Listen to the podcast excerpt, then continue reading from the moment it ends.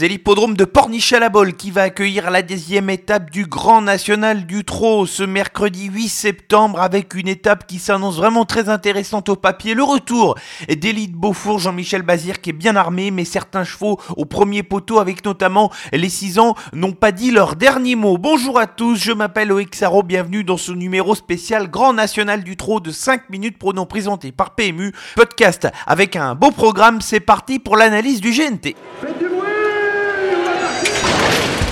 Il s'entre maintenant dans la dernière ligne droite. Faites vos jeux. Et ça va se jouer sur un sprint final. PMU vous présente 5 minutes prono, le podcast de vos paris hippiques. Réunion une course une départ à 13h50 pour cette dixième étape sur euh, l'hippodrome de pornichet la concernant le Grand National du Trot, l'hippodrome de pornichet la un hippodrome qui est régulièrement utilisé. Au cours des réunions premium, une piste corde à gauche, 1250 mètres pour le tour de piste, une ligne droite d'environ 250 mètres, une piste qui peut s'avérer un peu plus technique qu'il n'y paraît. Rendre la distance n'est pas forcément chose si facile, il y aura trois échelons de départ dans ce GNT et il faudra être très fort. Pour Elite Beaufour pour espérer revenir sur des chevaux de classe au premier échelon.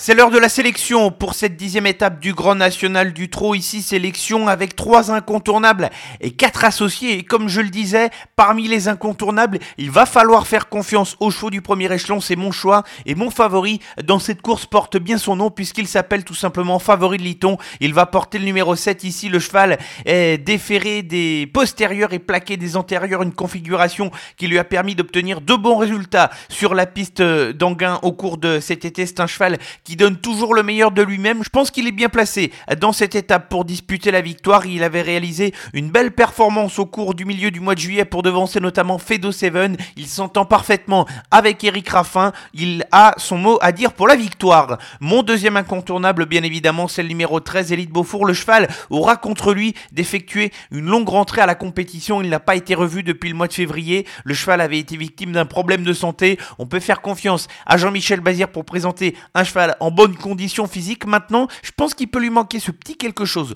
pour viser la victoire, mais Elite Beaufour semble une valeur très sûre pour euh, disputer l'une des trois premières places. Le troisième incontournable de cette euh, sélection, c'est un des incontournables de ce GNT, c'est le numéro 9, Euro du Chêne, le cheval qui a participé à plusieurs étapes. Au cours de ces dernières semaines, il avait même remporté l'étape sur l'hippodrome des Sables d'Olonne après une magnifique lutte face à Crack Monet et Elvis du Vallon. Notamment, le cheval va devoir rendre 25 mètres cette fois. Il faut le racheter de sa plus récente sortie où le cheval n'est pas coutumier du fait et s'est montré fautif sur l'hippodrome de Divonne-les-Bains. Il va rendre 25 mètres, mais c'est un bon pisteur. Il est déféré des postérieurs comme à son habitude et je pense qu'il ne devrait pas sortir des 5 premiers. Les associés, on va commencer tout de suite dans le haut du tableau avec le numéro 3. Il s'agit de Fly Speed, un cheval qui est au top de sa forme puisqu'il n'est pas sorti des 4 premiers depuis désormais 3 courses. Il a été performant au cours de ces dernières semaines sur l'hippodrome d'Anguin. Il n'est pas déféré, seulement plaqué des antérieurs. Il faut que le parcours soit plutôt bon pour lui dans une course où il va se juger face à certains bons éléments. Maintenant, il possède tout de même certaines références. Il avait remporté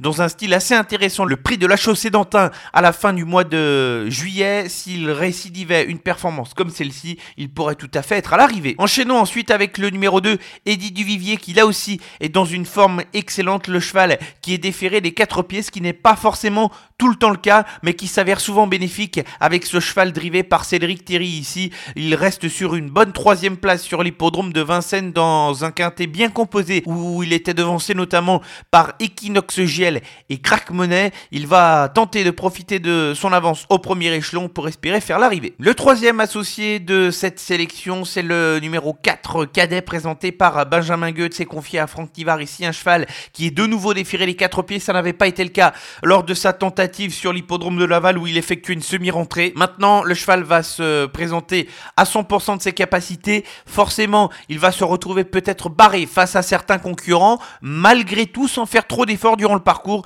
il me paraît même de prendre une quatrième ou cinquième place dans cette course et réflexion similaire avec l'un des chevaux de classe de cette épreuve, le numéro 11 de Fairplay d'Urzy, le cheval qui va effectuer une deuxième course de rentrée après une excellente troisième place sur la piste de Vincennes. Il va devoir rendre 25 5 mètres maintenant. On le connaît bien, ce concurrent, ce fils de Rédicache qui est entraîné par Jean-Michel Bazir, qui a déjà prouvé de bonnes choses, qui s'est déjà imposé, notamment dans le circuit du Grand National du Trot, c'était en 2020. Fair play d'Urzi pour prendre une place dans cette épreuve est à suivre.